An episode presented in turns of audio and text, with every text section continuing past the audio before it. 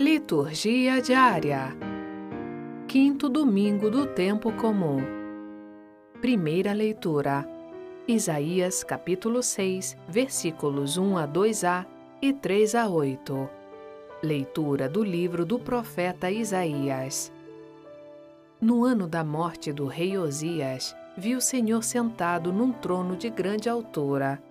O seu manto estendia-se pelo templo Havia serafins de pé a seu lado. Cada um tinha seis asas. Eles exclamavam uns para os outros: Santo, Santo, Santo é o Senhor dos exércitos. Toda a terra está repleta de sua glória. Ao clamor dessas vozes, começaram a tremer as portas em seus gonzos e o templo encheu-se de fumaça. Disse eu então: Ai de mim, estou perdido. Sou apenas um homem de lábios impuros. Mas eu vi com os meus olhos o Rei, o Senhor dos Exércitos. Nisto, um dos serafins voou para mim, tendo na mão uma brasa, que retirara do altar com uma tenaz, e tocou minha boca, dizendo: Assim que isto tocou teus lábios, desapareceu tua culpa, e teu pecado está perdoado ouvi a voz do Senhor que dizia: Quem enviarei? Quem irá por nós? Eu respondi: Aqui estou, envia-me. Palavra do Senhor. Graças a Deus. Salmo Responsorial 137 Vou cantar-vos ante os anjos, ó Senhor e ante o vosso templo vou prostrar-me. Ó Senhor, de coração eu vos dou graças, porque ouvistes as palavras dos meus lábios. Perante os vossos anjos vou cantar-vos, e ante o vosso templo vou prostrar-me. Eu agradeço o vosso amor, vossa verdade, porque fizestes muito mais que prometestes. Naquele dia em que gritei, vós me escutastes e aumentastes o vigor da minha alma. Os reis de toda a terra hão de louvar-vos, quando ouvirem, ó Senhor, vossa promessa. Hão de cantar vossos caminhos e dirão: Como a glória do Senhor é grandiosa. Estendereis o vosso braço em meu auxílio, e havereis de me salvar com vossa destra. Completai em mim a obra começada Ó Senhor, vossa bondade é para sempre. Eu vos peço, não deixeis inacabada esta obra que fizeram vossas mãos. Vou cantar-vos ante os anjos, ó Senhor, e ante o vosso templo vou prostrar-me. Segunda leitura. Coríntios capítulo 15, versículos 1 a 11. Leitura da primeira carta de São Paulo aos Coríntios. Quero lembrar-vos, irmãos, o evangelho que vos preguei e que recebestes, e no qual estáis firmes.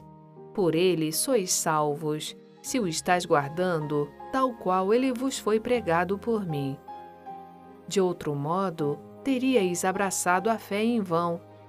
Com efeito, transmiti-vos em primeiro lugar aquilo que eu mesmo tinha recebido, a saber, que Cristo morreu por nossos pecados, segundo as Escrituras, que foi sepultado, que ao terceiro dia ressuscitou, segundo as Escrituras, e que apareceu a Cefas e depois aos doze. Mais tarde apareceu a mais de quinhentos irmãos de uma vez. Destes, a maioria ainda vive e alguns já morreram. Depois apareceu a Tiago e depois apareceu aos apóstolos todos juntos. Por último, apareceu também a mim como a um abortivo. Na verdade, eu sou o menor dos apóstolos. Nem mereço o nome de apóstolo, porque persegui a Igreja de Deus. É pela graça de Deus que eu sou o que sou. Sua graça para comigo não foi estéril a prova é que tenho trabalhado mais do que os outros apóstolos. Não propriamente eu, mas a graça de Deus comigo. É isso, em resumo, o que eu e eles temos pregado, e é isso o que crestes. Palavra do Senhor. Graças a Deus. Evangelho. Lucas capítulo 5, versículos 1 a 11. Proclamação do Evangelho de Jesus Cristo segundo Lucas. Naquele tempo, Jesus estava na margem do lago de Genezaré e a multidão apertava-se ao seu redor para ouvir a palavra de Deus. Jesus viu duas barcas paradas na margem do lago. Os pescadores haviam desembarcado e lavavam as redes.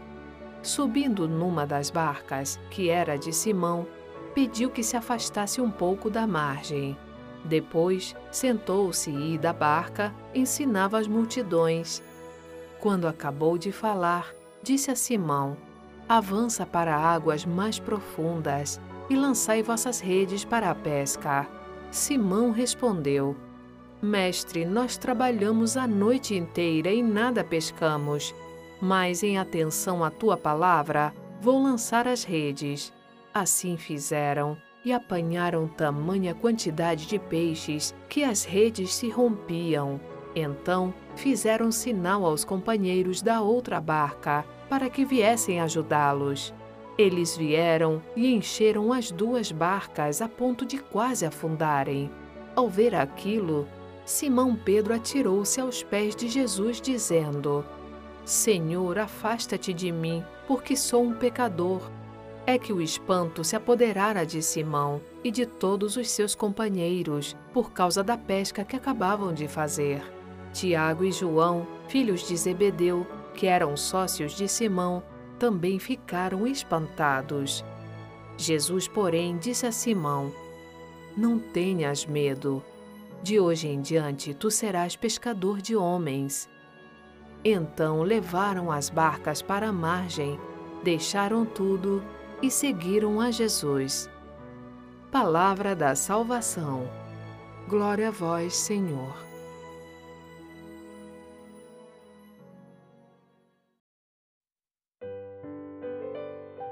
E pela musiquinha você já conhece. Começa agora o Conversando sobre a Palavra com Antônio Santoro. Oi, Sônia. Oi, pessoal. Tudo bem com vocês?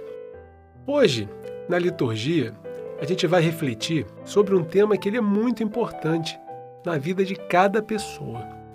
Esse tema é a vocação. Deus, ele chama cada um de nós. Todos somos escolhidos por Deus para alguma coisa. E são inúmeras as vocações.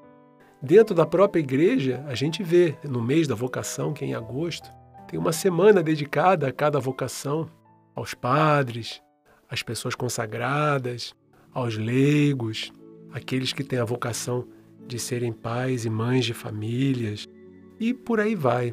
Né? Essas são as vocações que a gente celebra no mês de agosto, mas vocação é tudo aquilo que nos leva a fazer algo que está dentro de nós, algo que nos inspira, algo que nos, nos faz sermos pessoas melhores. Por exemplo, o médico. O médico verdadeiro ele também tem uma vocação, cuidar do outro, os enfermeiros, os técnicos de enfermagem, os advogados têm a vocação de defender as pessoas contra as injustiças. Todos, no fundo, têm uma vocação. A própria pessoa, muitas vezes, que não teve acesso a uma formação universitária, mas exerce é, a sua profissão, ela tem a vocação de fazer aquilo da melhor maneira possível também, desde as tarefas mais simples. Imagine as nossas vidas como seriam se não existissem, por exemplo, os varredores de rua. E aí a gente vai pensar, ser varredor de rua é uma vocação? O cara nasceu com a vocação para varrer as ruas? Não, não é isso. Mas quando ele exerce aquele trabalho, ele faz da melhor maneira possível. Ele coloca ali a sua vontade de fazer com que o trabalho seja plenamente executado e a gente, como resultado, tenha as nossas cidades limpas, as nossas calçadas varridas. A gente deve ser grato a essas pessoas. A gente deve ser grato a qualquer um que nos presta um serviço. E da mesma forma também, a gente deve fazer tudo o que a gente faz da melhor forma possível.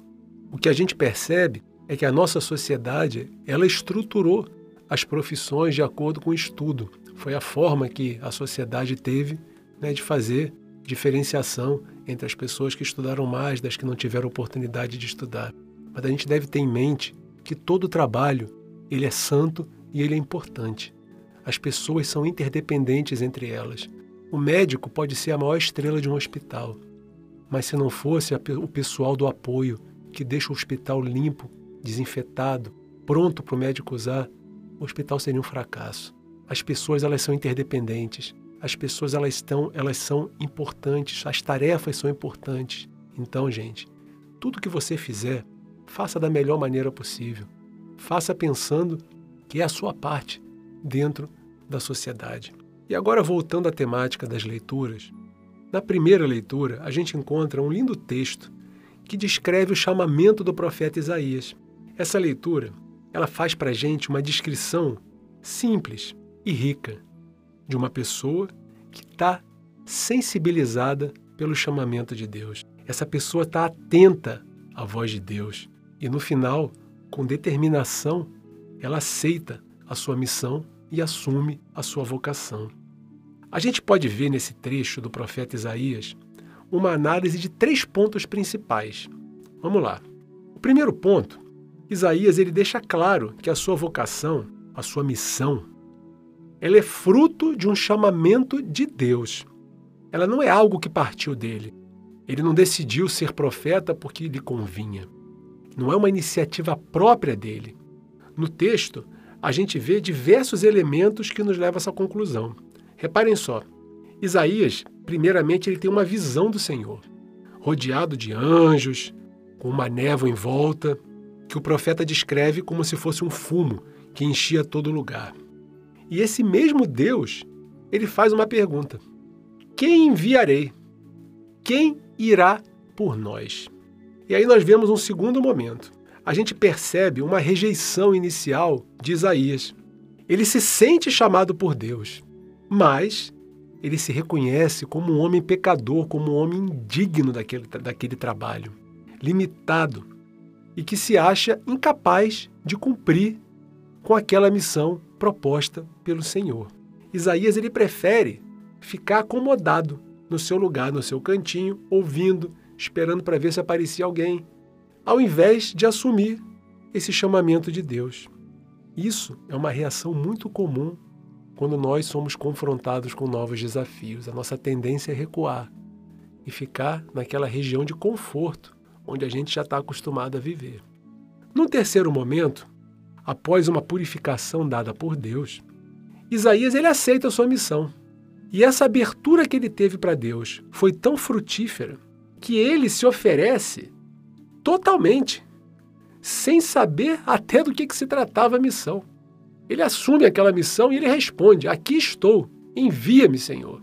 Ou seja, essa entrega de Isaías é fruto da confiança absoluta que ele teve no projeto de Deus para a sua vida.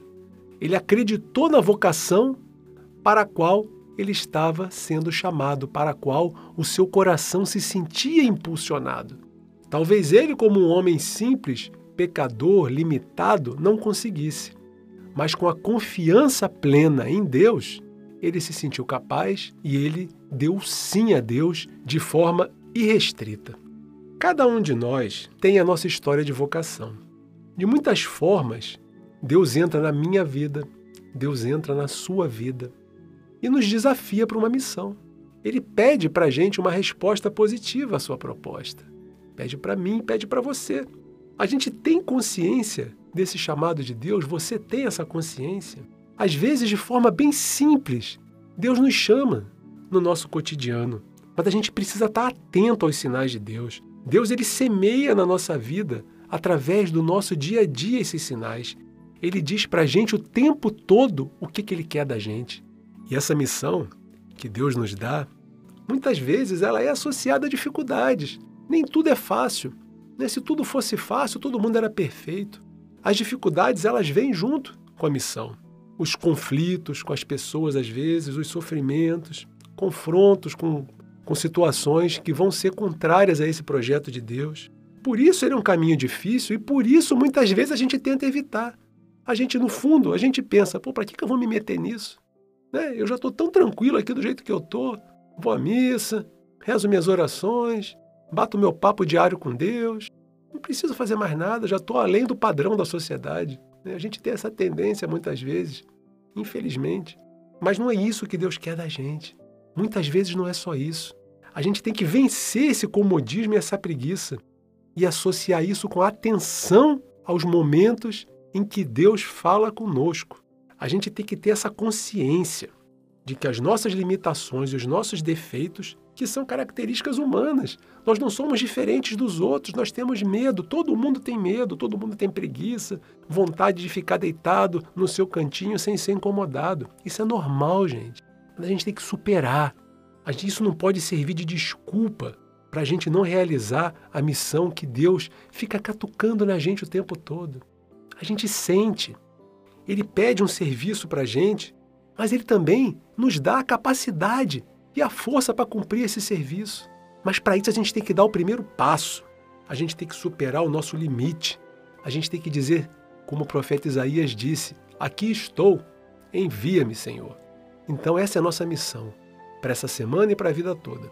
Vamos ficar atentos aos pequenos sussurros de Deus nos nossos corações. Na segunda leitura, Paulo ele fala aos coríntios sobre a realidade da ressurreição de Cristo. Os coríntios eram um povo de cultura grega.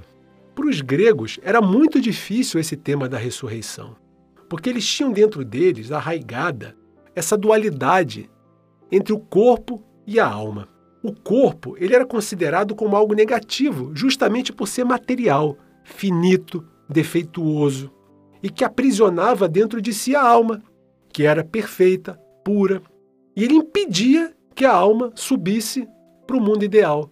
Ele prendia a alma dentro do corpo. Então, o conceito de ressurreição, para os gregos, era muito difícil de ser assimilado.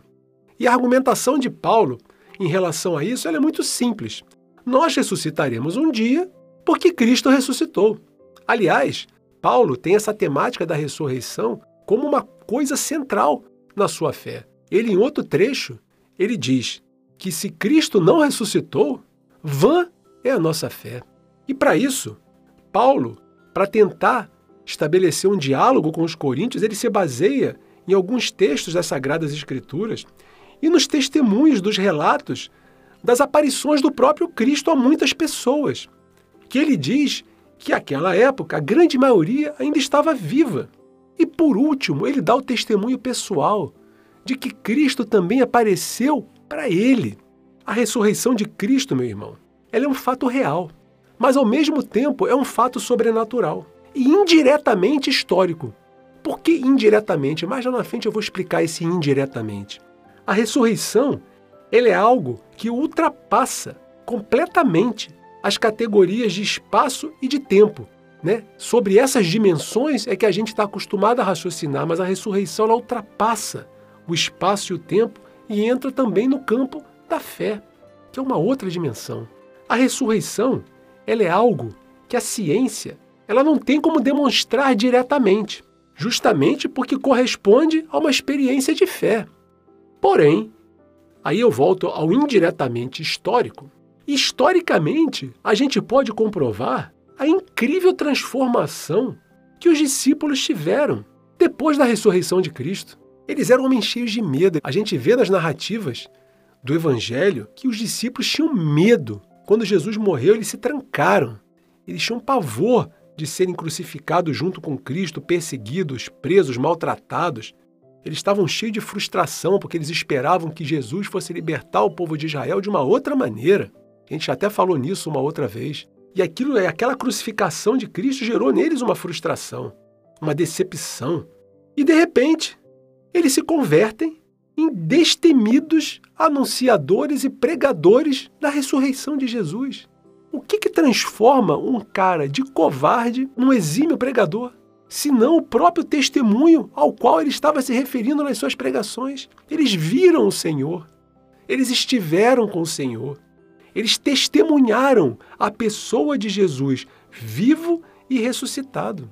E a gente também pode citar o próprio Paulo, Paulo era um cidadão bem posicionado socialmente, tinha convicção na sua formação de fariseu, era um judeu fiel.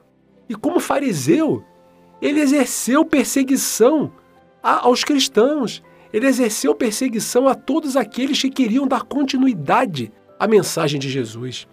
E de repente, tendo um encontro com o próprio Cristo, Paulo se transforma de uma tal maneira que ele se torna o maior anunciador da mensagem de Cristo fora de Israel. A mensagem de Paulo chegou até Roma, chegou à Grécia, chegou à Ásia, que era grande parte do mundo conhecido até então. Paulo viajou demais pregando a missão nessa missão, pregando a palavra de Jesus, pregando o Evangelho, pregando tudo aquilo que ele viveu para perseguir. Ele abriu mão de tudo, tudo o que ele tinha para ser um anunciador de Cristo. Esses são os testemunhos indiretos que a história nos dá da ressurreição de Jesus. E no Evangelho, a gente volta ao tema da vocação. A gente vê esse trecho do Evangelho no início da pregação, no início da vida pública de Jesus. É o início do processo de aceitação de vocação dos seus discípulos, que ainda estão naquele clima de conhecimento de Jesus, quem é Jesus, o que, que ele representa. E Jesus, ele já de cara pede a Pedro que saia do seu local de conforto e avance para águas mais profundas, como a gente vê no Evangelho. Nesse texto, a gente vê a continuação do Evangelho da semana passada, onde Jesus havia acabado de anunciar o seu projeto, a sua missão na sinagoga. Vocês estão lembrados? Conforme a gente viu, agora ele já passa a formar grupos de pessoas à sua volta. E hoje ele começa a mostrar o que, que é necessário para ser um cristão, o que, que é necessário para seguir o seu caminho. Ser cristão é, em primeiro lugar, estar com Jesus no mesmo barco. Olha que expressão, né? A gente está no mesmo barco. É desse barco, que é a comunidade cristã, que a palavra de Jesus começa a se dirigir ao mundo. Em segundo lugar, ser cristão é escutar a proposta de Jesus, é fazer o que ele diz, cumprir as suas determinações e lançar a rede ao mar, ter fé. Às vezes as propostas de Jesus parecem ser ilógicas, né? Pedro disse que tinha acabado de ficar ali o tempo todo e não tinha pescado nada. Mas aí entra a fé. É preciso que a gente confie incondicionalmente em Jesus e se entregue nas mãos dele. Como o profeta Isaías fez lá na primeira leitura: Aqui estou, envia-me. Em terceiro lugar, gente, é reconhecer Jesus como Senhor. Pedro, ele disse: Senhor, afasta-te de mim, que eu sou um homem pecador. Então nós temos também que reconhecer que Jesus é o Senhor. Em quarto lugar, a gente deve aceitar a missão que Jesus nos propõe. A gente deve mudar a nossa vida. E como Pedro, a gente também deve se tornar pescador de homens. Olha, foi a missão que Jesus deu para Pedro. A partir de hoje você vai ser pescador de homens. A gente também tem que aceitar essa missão de trazer cada vez mais pessoas para aderirem ao projeto de Jesus. E, finalmente, a vocação de ser cristão é deixar tudo e seguir Jesus como a gente vê no Evangelho de hoje. Eles levaram as barcas para a margem, deixaram tudo e seguiram Jesus. E deixar tudo é deixar aquilo que é contraditório às propostas de Jesus e abraçar tudo aquilo que nos faz nos aproximarmos delas. Veja bem, deixar tudo é deixar aquilo que não condiz com o reino de Deus. E para isso, a gente tem que fazer uma análise constante das nossas vidas, para podermos assumir primordialmente essa vocação que Deus nos deu. A gente tem que fazer uma limpeza nas nossas vidas. E é através desse primeiro sim, do sim inicial, que a gente dá a Deus, a Jesus, que ele vai se revelar para nós durante toda a nossa vida que Ele vai nos guiar nos nossos caminhos e nos ajudar a realizar a Sua vontade, o seu projeto, nos auxiliando a viver de maneira plena a nossa vocação. É isso, pessoal. Essa é a nossa mensagem de hoje. Fiquem com Deus. Uma boa semana para vocês. Obrigada a você que ouviu a reflexão até o final Queria aproveitar para te convidar a ouvir a leitura da liturgia diária em nosso podcast. Que está disponível no site voxcatolica.com.br ou então no Spotify e Google Podcast. A leitura é feita todos os dias e fica no ar 24 horas por dia. Domingo que vem, o Antônio volta aqui com a gente no YouTube para as reflexões de domingo. Até lá e Deus abençoe a todos.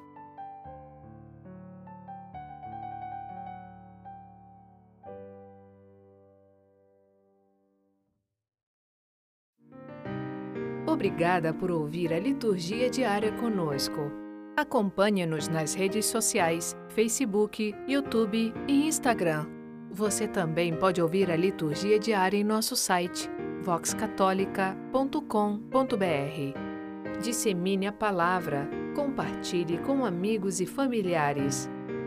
Narração Sônia Abreu. Uma produção Vox Católica.